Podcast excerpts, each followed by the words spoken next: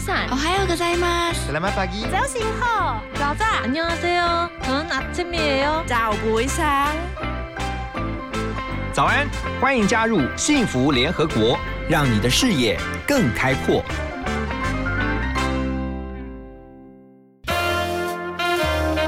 联合国会客室，欢迎今天的客人。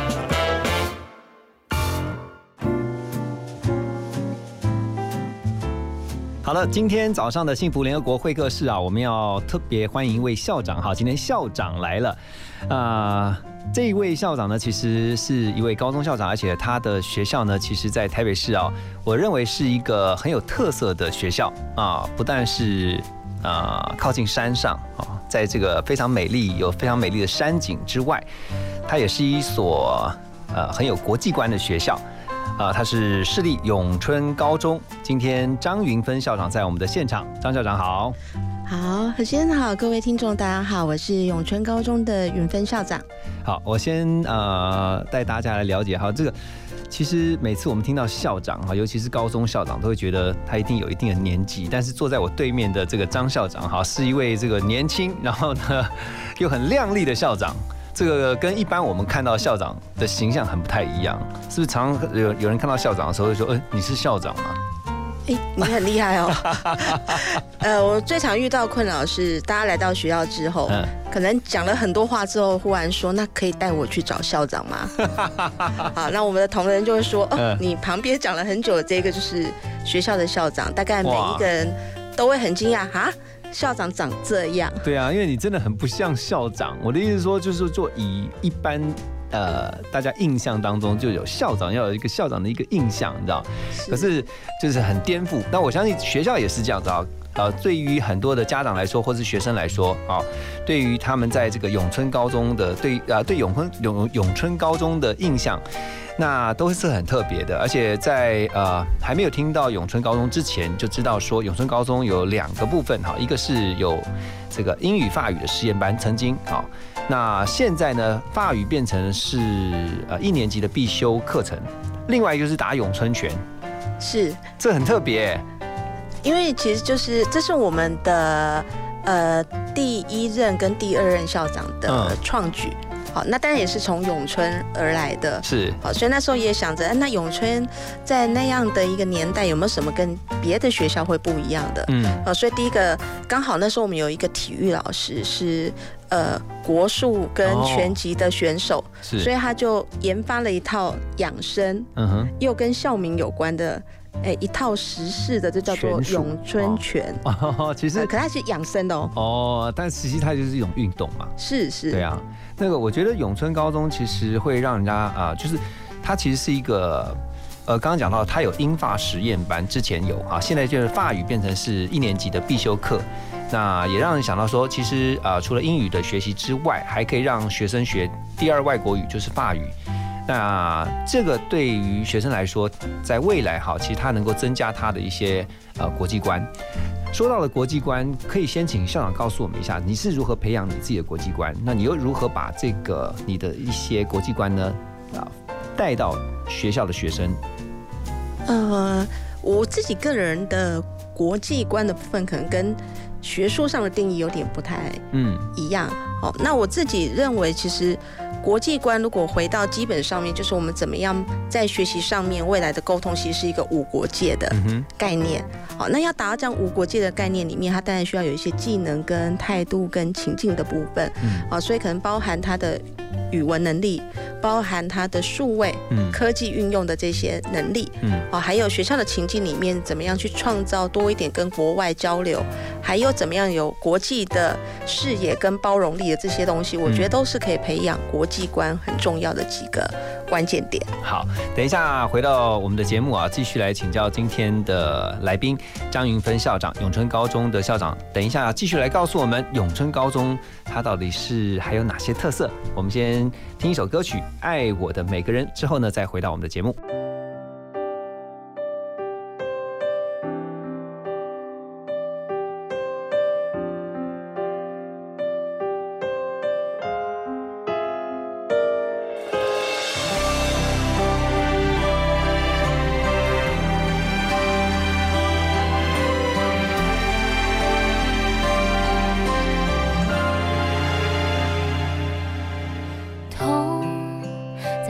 眼中变成泪在心中变成灰没有什么能安慰。怕被时间变成累被想象变成悲希望都被粉碎。不安有时会崩溃。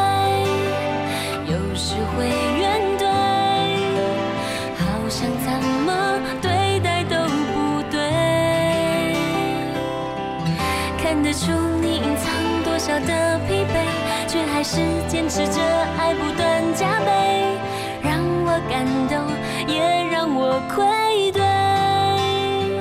谢谢你们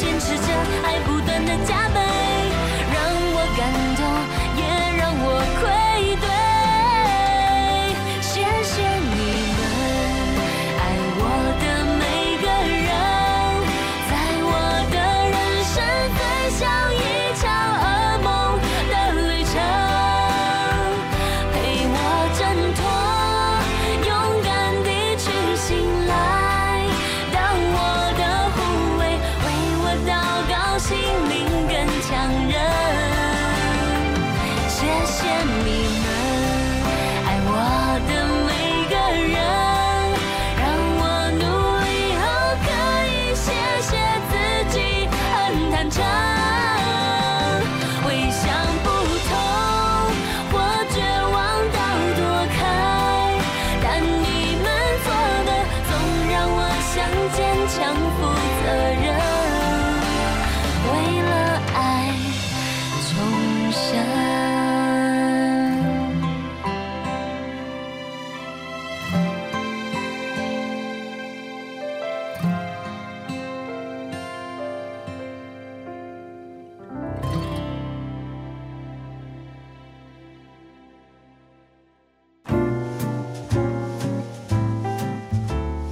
欢迎继续回到幸福联合国。今天会客室，在我们现场的来宾是永春高中的张云芬校长。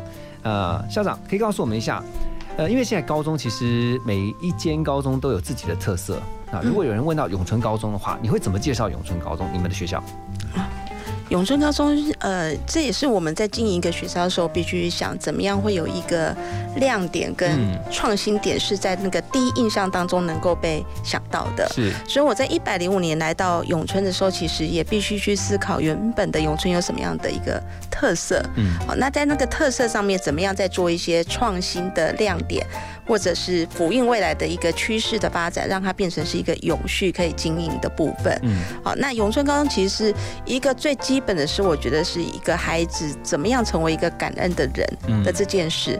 所以其实我们会回到呃，怎么样培养孩子的品德跟生活教育的这个部分，绝对是一个基本的。是好，那等一下可以谈谈怎么样把它变成是一个有创意的品德。嗯哼好，那另外我们走带就是刚刚所提的国际的这个部分。嗯好，除了我们有在第三外语的法语之外，好，那现在也有走所谓的国际文凭的课程，还有很多不同呃类型的国际交流活动，我们是可以让孩子有八大种是他可以去做选择性的。哇哦那每一种的需要付出的心力跟特质其实是不太一样的。嗯好，那接下来我们学校还有一个很特别，是在社区高中里面经营数理资优生。嗯我觉得这是社区高中给孩子另外一种，呃，他也可以接触到精英教育很重要的一块坚持。哼是啊，虽然在社区高中招收资优生不是一件很容易的事情，对好，可是我们在这几年努力下面也看到我们的资优生，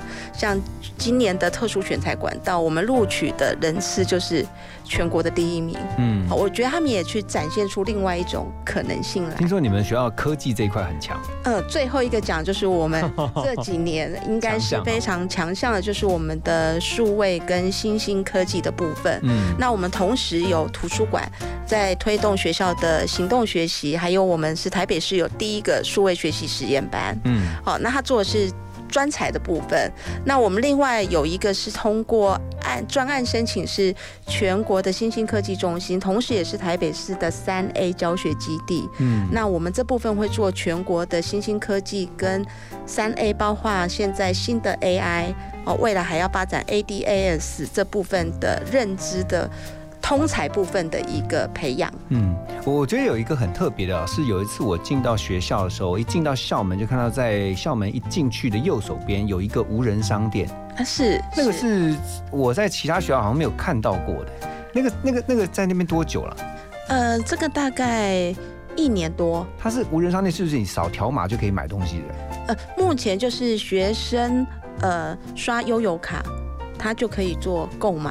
嗯。呃，可是我们学校比较不一样，就是呃，我们有时候会想，教育很多东西是可以一语多词。嗯。好，所以我们除了它可以变成是一个认知体验的场域，让孩子去体验那种无现金嗯购买的这一个流程之外，其实那一间很重要的是，我们还跟大数据结合。啊，嘿，所以如果孩子愿意的话，家长签同意书，嗯。那他的购买的行销的那个行为会跟健康中心的健康数据会做连接。哇好，我们假设一个。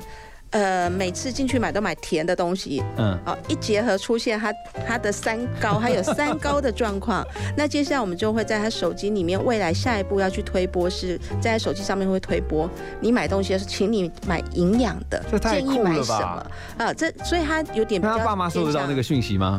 向呃，目前还没做到那里，对，哦，呃，不过这就是一种创新实验，我们嗯。就是一步一步去做一些尝试。而且可以让这个使用者，就是同学看一下，哎，你平常这个零食、甜食买太多了，是是是，要管控好你自己的营养跟健康。嗯，哦，所以其实就像刚刚校长讲的说，教育其实可以有不同的呈现方式。是好，等一下回来呢，我们继续来请问今天在我们现场的永春高中的张云芬校长哈，就是特别也是很多的爸爸妈妈很关心哦，在一零八课纲实施之后，怎么样能够搞懂这个课纲？希望呃告诉呃让学生在这个当中呢能够发挥所长。我们休息一下，再回到我们的现场。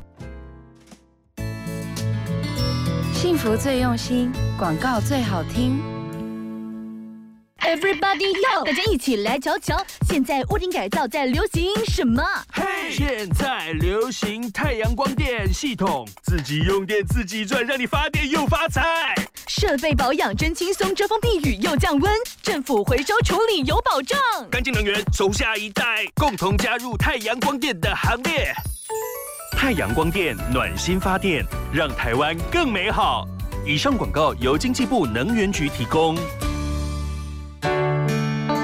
听见幸福，遇见幸福。打开幸福电台官网，收获更多幸福资讯。二十四小时线上收听不间断，FM 一零二点五，陪你幸福每一天。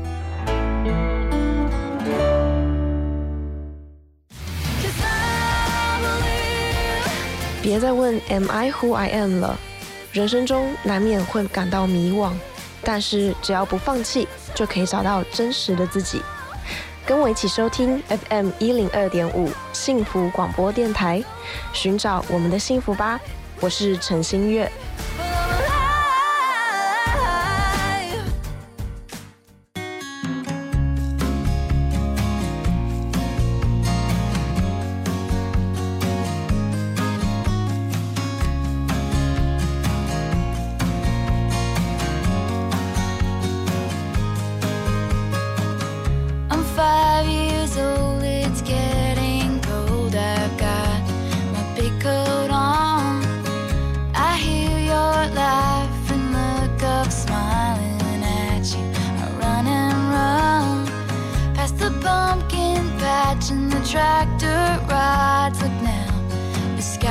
just go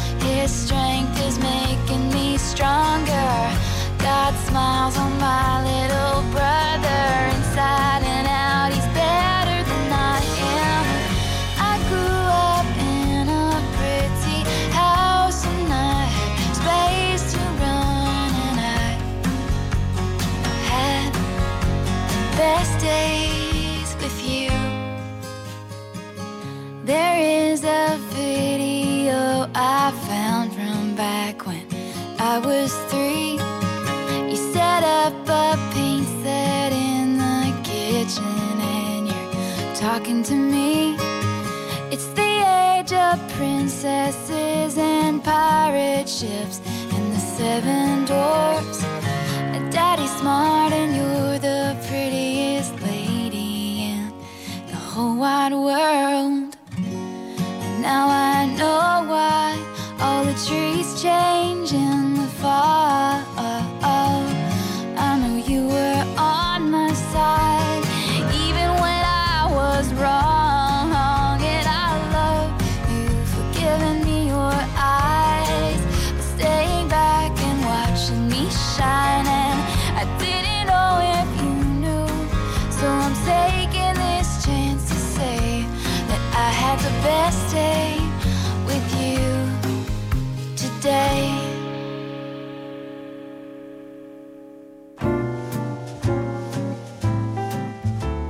好，欢迎回到幸福联合国。今天在我们会客室的现场，邀请到的是永春高中的张云芬校长。那特别这个阶段啊，希望来聊一下，因为呃这两年其实教育部实施了一个一零八课纲啊，这个实施课纲以后呢，很多的家长都很彷徨，或者说很迷惘啊，也希望这个学校能够来告诉爸爸妈妈们，怎么样去配合学校，然后呢，帮助孩子啊找到他们属于他们自己的路啊？这部分学校怎么做？其实不管在一零八课纲有没有实施，嗯的这一个界限之外，其实高中生很重要的这一个发展阶段是怎么样让他能够找到自我认同。嗯那要能够自我认同，很重要的是他必须找到他自己的优势，嗯觉得自己是有用的。嗯哼那在社区高中的孩子其实很辛苦的是，我觉得他们都没有太大的自信心。好，每一每一年高一进来，其实我会问怎么到我们学校的，嗯其实发现孩子都是考不好而来的。嗯所以我就下定一个决定，是怎么样让我的孩子们觉得自己是有用的，他才能够找到他的优势，能够去做得更好。所以要先提升他们的自信。是嗯是，好，那提升自信怎么做呢？其实我后来其实就呃，学校得给一个方向，所以我从高一进来都告诉我的孩子，呃，他有一个使命。就是他在三年当中一定要因为某一件事情很优秀，那这件事不一定是学业表现，他可以是因为很好心去帮老奶奶过马路，做了很多好事被表扬。是这样子都可以。嗯就是三年内他至少都要有一次，然后因为这件好的事情接受我的颁奖跟合照。嗯那我说，如果我们每一个孩子只要创造一种奇迹或者是突破，我们学校一千七百个学生，我们学校就可以创造一千七百种不同的特质。校长这个想法其实很特别啊，而且我觉得很难能可贵，因为其实你要让孩子三年他高中毕业的时候，他至少要知道他其实是一个有价值的人，因为其实每一个在社会上的人就是形形色色的。那有的人就是可能学科表现特别突出，有的人他就是非常热心公益，他就属于服务型导向的嘛。没错他，将来甚至搞不好可以选里长啊，选民意代表啊。可是你说民意代表一定是这个学科呃将来就是属于工程师的，就不是嘛？所以说，我觉得一零八课纲其实利益是很良善，就是他希望让呃孩子们了解到说，不是只有呃呃考高分，然后呢考的好的学校，那这就是你人生唯一的出路。是，对不对是，所以也在这样的一个经验下面，我们其实四年前孩子对外参赛，一学年有一百六十六人次获奖。哇，那到今年我们一年创造六百五十六个人次，嗯。那这一个其中有四十三项次都是破历年的记录，嗯。所以很多也有自己破了之后，下一次再破自己原来的记录。嗯哼，那都是在各个不同的面向，嗯。那我觉得这也营造出学校里面的另外一种氛围，其实也是现在永春让外界去看到它就是一个创新实验多元的学校。嗯，你希望外界就是看到永春的时候，是一个敢于创新、敢于挑战自我啊，不断去突破的一个这样的一个风格吗？是，而且这必须从老师、从校长、从家长开始做典范做起，那就会发现我们的孩子在这样的氛围里面，他就会有勇气去做一些挑战。好，等一下回来呢，我们要继续告诉大家，其实咏春呢也非常的重视啊，孩子们在投身公益慈善这个领域方面啊，他们怎么做呢？我们先休息一下，再回来。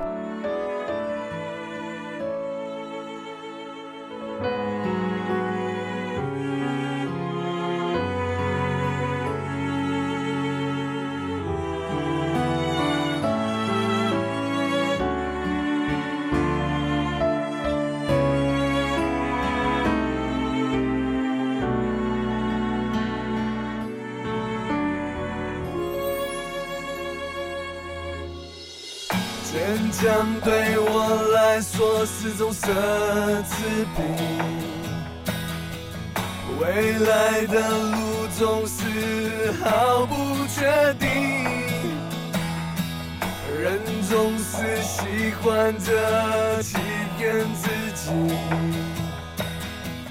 把所有的痛全都埋在心。把悲伤变成一首浪漫歌曲，镜子里面现在只剩自己。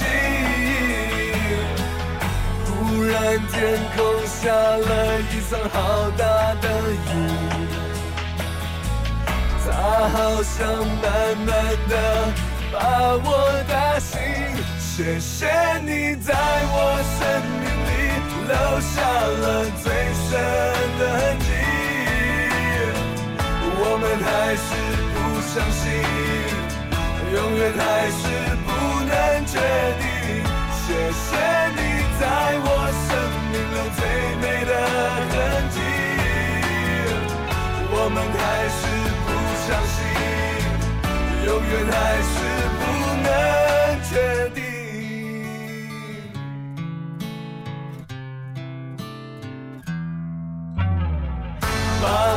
悲伤变成一首浪漫歌曲，镜子里面现在只剩自己。忽然天空下了一场好大的雨，它好像慢慢的把我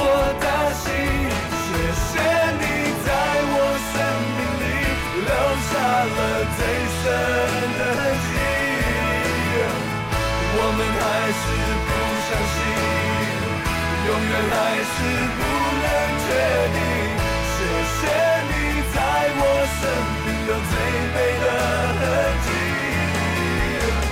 我们还是不相信，永远还是不能确定。抱着你才会看见的奇迹。要怎么才能继续靠近，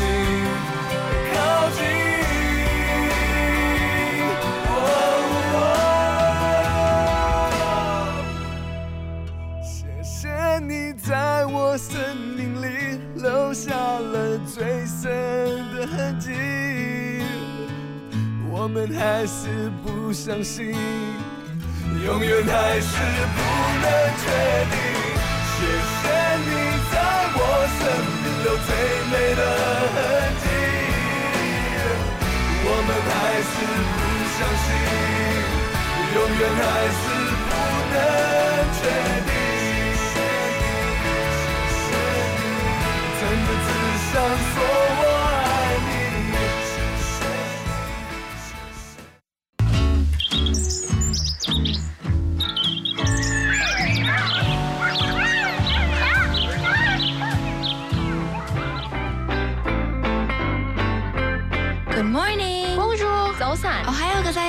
Selamat pagi.早醒好，早早，안녕하세요，저는아침이에요， 早不会sáng。早安，欢迎加入幸福联合国，让你的视野更开阔。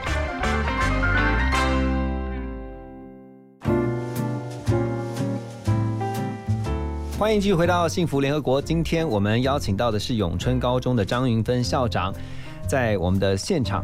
呃，刚才也提到了，在一零八课纲实施以后啊，我觉得一零八课纲其实很强调的，因为很多家长也听到哈，就是所谓的素养这件事情。然后就是告诉孩，可以先理让我们理解一下这个他这个素养，就强调素养这件事情上面的一个意义是什么吗？呃，我们以前学的比较多是知识，嗯那知识怎么样运用到你的生活上面去？可能它是一个脱节的状态。嗯那现在的素养教育导向，就是我们学到的这些知识跟能力，能够自然的转换在你面对的生活情境当中，解决问题，嗯或者去创造更新的一些目标。嗯哼，嗯，它所以就是一种他强调是应用对，是是，OK，就不会是学的是学的，但是用的是用是用的学用之间有一个落差这样子。是是，OK，那所以像嗯一零八课纲实施以后哈，那像我自己的女儿也是，她也是一零八课纲的第二年的这个学生。那我觉得很幸运的是，因为她在学科表现上面没有说啊特别的突出，可是比如说在语文方面她特别有兴趣。他我也就鼓励他说，OK，那你的英文，你如果真的很有兴趣，你就把语文学好，然后甚至呢，你可以这个呃，就是呃增加你的阅读啊，或者说你增加你的语呃口说能力啊。可是将来呢，你可以如果真的要朝语文这个领域去发展的话，你可以学是应用的语文，就是比如说你英文的话是应用英文。那这个部分的话，呃，这个校长你觉得有没有什么特别可以再给我们一些指点的？呃，在语文的嗯部分吗？比如说语文特别强的孩子，呃，其实这会跟每个学校能够去发展的愿景的方向，我可以说一下，像我们学校的愿景很重要，是我们让孩子就是他可以用他的专长来创造社会的福祉。嗯哼，我我们其实给孩子这样的方向，所以语文的孩子，我我通常就会跟他们讨论，我们就在学校里面很多的资源平台会去整合这个部分，例如我们学校就跟福伦社合作，哦，所以有英文专场，我们会募集一批孩子，对，他自己可以制作教案。嗯，那每个礼拜会有一个小时在线上教偏乡的国小的学生英文。哦，有有有哎是，像这样子，他其实就可以善用他的语文的专长去做一些创造、提升幸福的事情而。且它也可以帮助到别人。是是 OK 所以我们学校现在其实很重要，我们的一个特色是品的价值的这个部分。嗯好，那我们就鼓励我们的孩子，通通可以运用他不同的专长，去创造很多不同的学习机会。我也在这几年当中看到非常多孩子们发想出来的让人非常感动的故事。对你刚刚提到说，特别到偏乡啊，去啊、呃透过像比如说刚刚举例的这个语文的部分啊，是去帮这个偏乡的孩子加强他们的语文学习。为什么你觉得在慈善公益的这个领域上面，你特别强调孩子的参与度？呃，因为当他有参与的时候，其实会会有感动，嗯，必须要从心里面，他有一些核心理念价值。当他认同这件事的时候，他才会愿意去做。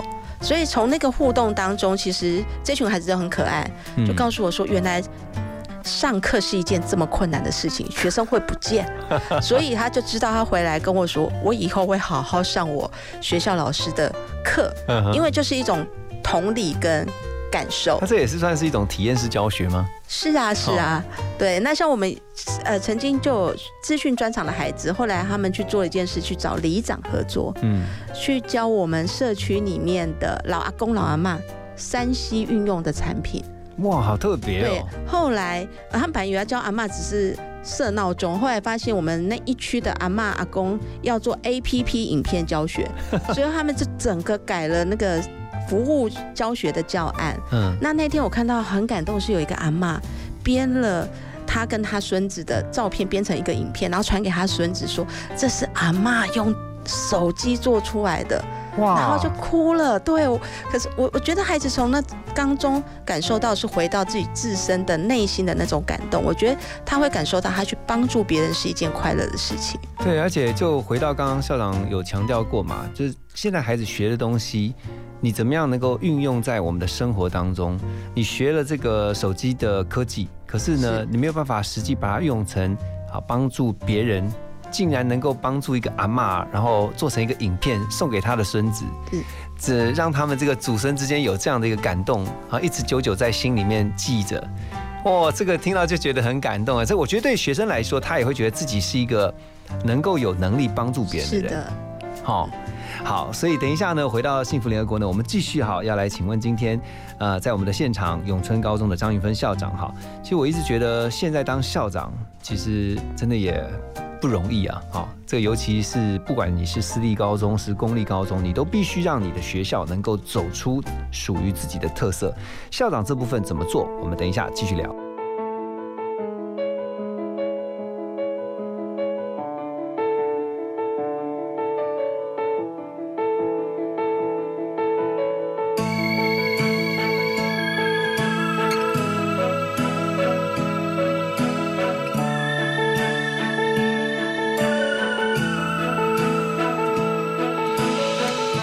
我前世一定恋过你，今生才能有相遇。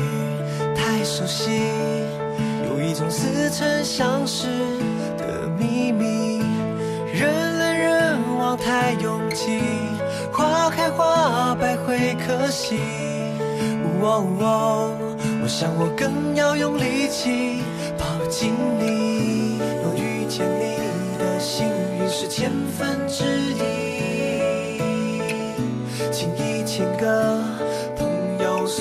我运气。我想要你到我的世界，两个人十指相连，心与心更贴切，总会爱出那一种永远。珍惜你来到我的世界，错过情人卡片换一种感谢，是你让我相信这一切。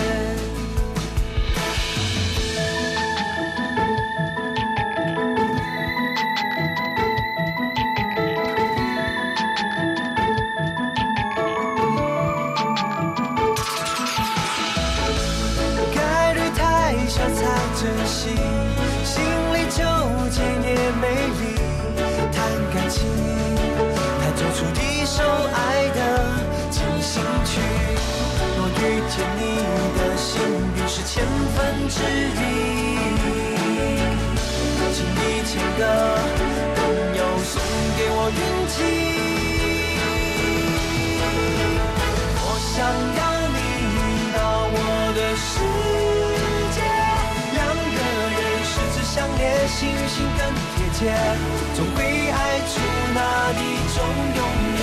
珍惜你来到我的世界，错过的情人卡片换一种感谢，是你让我相信这一切。我想要你到我的世界，两个人十指相连，心与心更贴切，总会爱出那一种永远。珍惜你来到我的世界，错过的情人卡片换一种感谢，是你让我相信这一切。是你让我相信这一切，一切。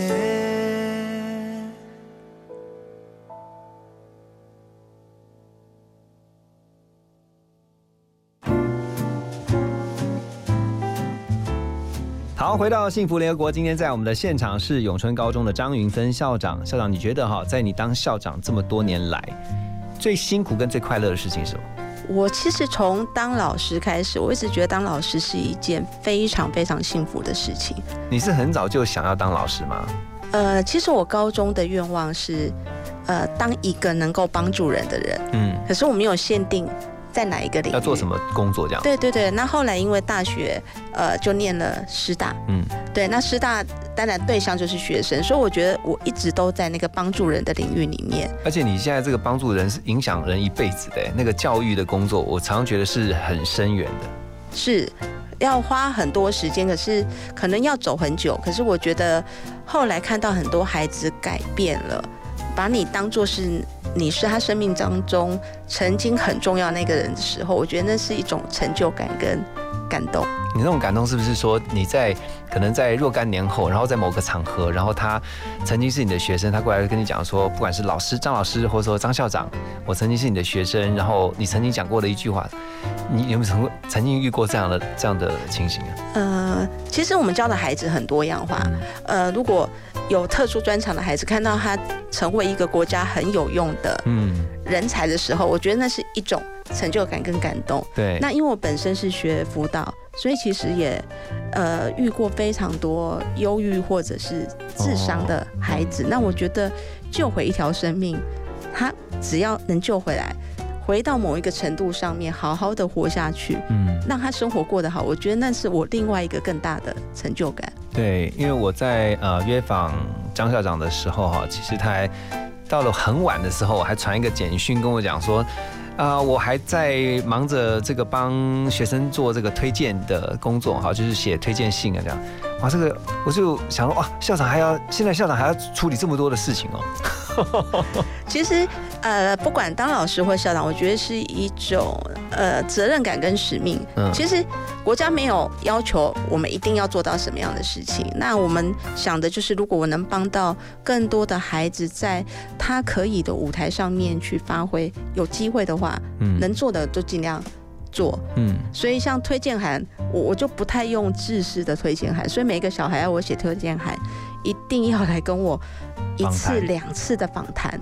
哦然后沟通后，我我我想要写出的是一个跟孩子有互动、有生命交流的推荐函。而且听说你在访谈的过程当中还会去引导哈，并且是调整，比如说他原先想要朝着这个方向，其实发现后来其实并不是他最适合的，你会协助他找到他最适合的方向。是，这应该是辅导老师的那个 养成教育的那个哦难怪行为啊。对，所以你发现了这个孩子的特色，所以这跟这个从事教育工作就是这样子嘛，就是你知道这个孩子的强项是什么，然后去强化他往这个方向。我觉得现在的教育环境很不一样，是在于以前我们就是啊、有点像是军医的，就是大家都一样。可是现在这个年代，其实你必须要发现自己的不一样。是老师有这样的校长有这样觉得吗？啊是啊，是啊，所以有时候我也会很重要，会要求我自己去做一些示范。嗯哼，嗯像是例如说，现在在讲孩子的自学能力，所以我就跟孩子说，我每一个暑假我都给我自己去挑战新的任务的学习。哇，像我去年就去上了我从来没上过的 AI 的专门的培训课程哇。啊，，那今年我就利用暑假自学韩文，嗯。然后再去学萨克斯风，那都是我没有碰过的东西。可是我想要给孩子看的就是，怎么样叫做你愿意去尝试，嗯你就可以找到学习方法。嗯校长也没有偷懒，对啊，所以我觉得其实现在老师啊，真的也是蛮难当的。那当然，教育的现场，其实所有的老师都很认真啊，也很辛苦的在教导我们的孩子。不过有一块哈、我觉得还是要回归到家庭哦。等一下也要来让所有的爸爸妈妈们了解到，这个老师其实是希望啊，家长们能够怎怎么样在现在这个年代配合学校，一起来帮助我们的孩子。我们先休息一下，进广告。听广告，马金醋逼。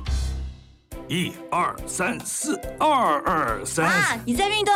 嘿嘿，对呀、医生说规律运动，避免体重过重，就能预防失智症。还有均衡饮食，戒烟少喝酒，维持稳定血压，才能预防心血管疾病。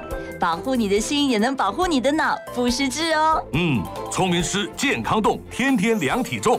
顾脑又强心，让失智症远离你。以上广告由国民健康署提供。Hello，大家好，我是小马倪子君。想知道更多节目的精彩内容吗？想参与更多会员的专属活动吗？欢迎到 LINE 官方账号搜寻“幸福电台”，就能获得更多最新讯息。一起来加入幸福听众的行列吧！Hello，我是明金城。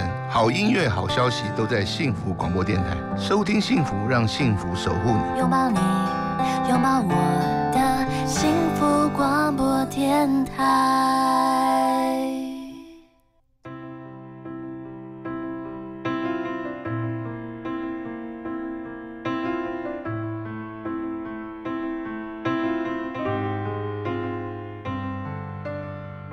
一颗葡萄有多甜美，用尽了所有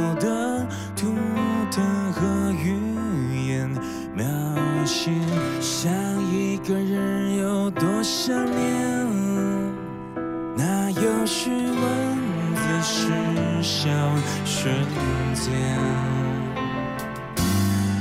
借一个纪念的瞬间，记录你离去后万语和千言瓦解，升起了慌张的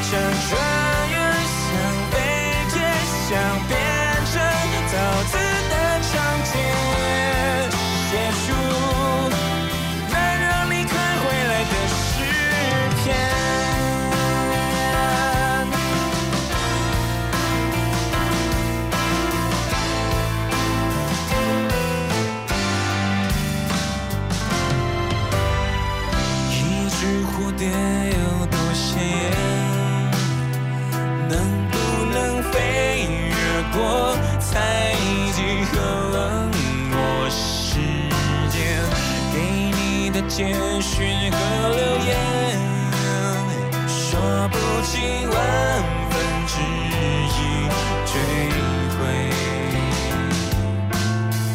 当倾诉都沉默山原，只怕你会抬头看我寄托的弯月。当一个文明即将熄，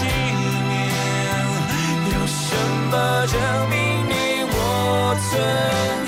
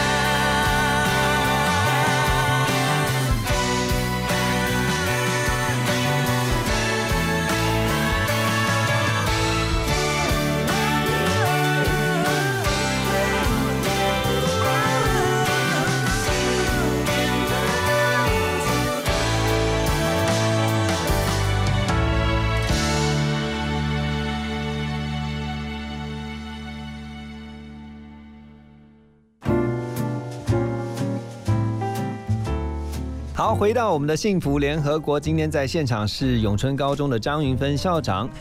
诶，当了校长这么几年来，哈，我想问的是，这个其实家长应该看过各种形形色色的哈。那当然有很配合学校政策的，有很配合就是老师的教学的，可是一定也有很多就是他很有意见的。那这个时候其实夹在这个孩子跟家长中间，会不会觉得很为难？呃，因为有时候家长很有意见呢。是，可是我我通常会跟家长讲一件事情，就是，呃，其实家长怎么跟学校在互动沟通这件事情，我觉得就是一个孩子未来社会学习的翻版。嗯，好，如果我们呃老师跟家长跟学校中间是可以用一种三赢的方式。好，正向的去解决问题的时候，我觉得孩子学到的会是正向去面对问题的一个能力。嗯好，那如果说呃家长是使用比较不是那么恰当的沟通方式，我觉得孩子学到就知道未来遇到问题的时候，他就是用吵的或者用什么样的方式。嗯那我会回问家长：您希望您的孩子未来遇到问题的时候？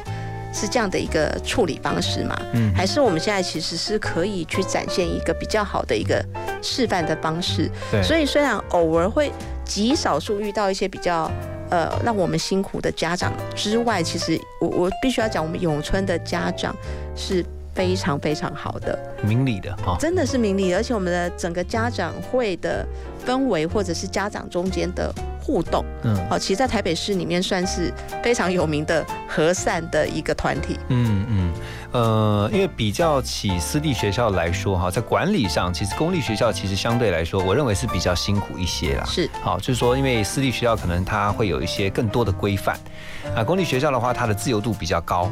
可是相对来讲，在管理上其实也挑战整个行政团队，包括校长以下哦，所有的老师哦这些，我觉得其实很辛苦啊。在这部分的话，学校是怎么样能够在这块加强？呃，我我们其实，在对生活或生活常规这件事情，我们其实非常非常要求的。嗯，啊，那呃，我必须要讲，我的行政团队必须要非常有勇气，因为现在的法规上面真的是蛮挑战挑战老师的。怎么说？辅导管教？对，例如说，呃，现在可能大家觉得上学可以很自由的在第一节课来，可是其实我们就会很坚持，孩子要。早一点到校，嗯，其实那个背后的是怎么样让他，呃，提早能够稳定他的生活，他第一节课才有办法好好的去做学习，嗯，哦，如果他很开放的，我们让他是第一节上课前再来，那其实看到的状况就是孩子在第一节课钟响的时候匆匆的冲进教室，嗯，那我们就必须要思考，在那个时间点，孩子有还需要花多少时间才能够。静下来，好好的去学习。嗯，所以这个背后很重要，还是希望孩子怎么样在他的学习脉络里面找到一个比较好的呃规范或者一些方式。那生活作息的稳定度其实是一个很重要的关键点。OK，校长从一个教育者的角度哈，你会怎么去建议家长在这个年代陪伴他们的孩子，然后特别是让他们的孩子都能够走出属于自己的路？嗯，呃，家长现在其实现在小孩不太能够，呃，用管的或用骂的，呃，反而我我建议，不管老师或家长，都是孩子的学习当中、成长当中的一个陪伴者，嗯，支持者，支持他，甚至是很重要。你看到一些关键点的时候，是可以促进他更好的。嗯嘿，大概这三个角色，我觉得是一个现在陪伴孩子很重要的一个部分。OK，这也是校长的经验谈哦，因为校长自己本身也有三个小孩哈，是，真的是，所以也算是一个妈妈，这个非常非常提出这个非常中肯的忠固。最后，我想请问一下校长哈，就是呃，给我们啊，请告诉我们你的幸福宣言是什么？哦，我的幸福宣言啊，呃。其实我我觉得回到很重要。如果我们学校的愿景里面，我们怎么样培养孩子成为一个呃能为他人着想，好能够非常温暖的孩子。好，我想只要从这里面去出发，很多的学习上或者他生活上，甚至未来在社会上面，我觉得他都会成为一个很棒很棒的人才。好，非常谢谢今天我们的来宾啊，张云芬校长。那我觉得从校长呃。今天这一个小时的分享里面有听到了好多次啊，就是强调孩子们的品格。嗯，因为其实不管是在学校也好，或是将来出了社会也好，其实一个人的品格决定这个人对于社会上面啊，你至少不是有害的，而是能够成为一个呃对于社会有帮助的人。不不敢说是对这个社会到底有多大的影响力啊，或是说你一定要怎么样是让这个社会更好什么？至少你不会去危害社会。这回到一个人的品格，这是最根本的。所以也特别的谢谢校长今天做这样的一个分享，也带我们更加了解永春高中这间，呃，在台北市呢有一非常有特色的一间学校。那我们也为校长加油哈，因为在教育现场，我相信其实要常常面对很多的挑战哦，也很辛苦。那也特别为所有的老师们加油啊！谢谢校长今天的分享，也祝福你，谢谢校长。好，谢谢大家，谢谢，谢谢。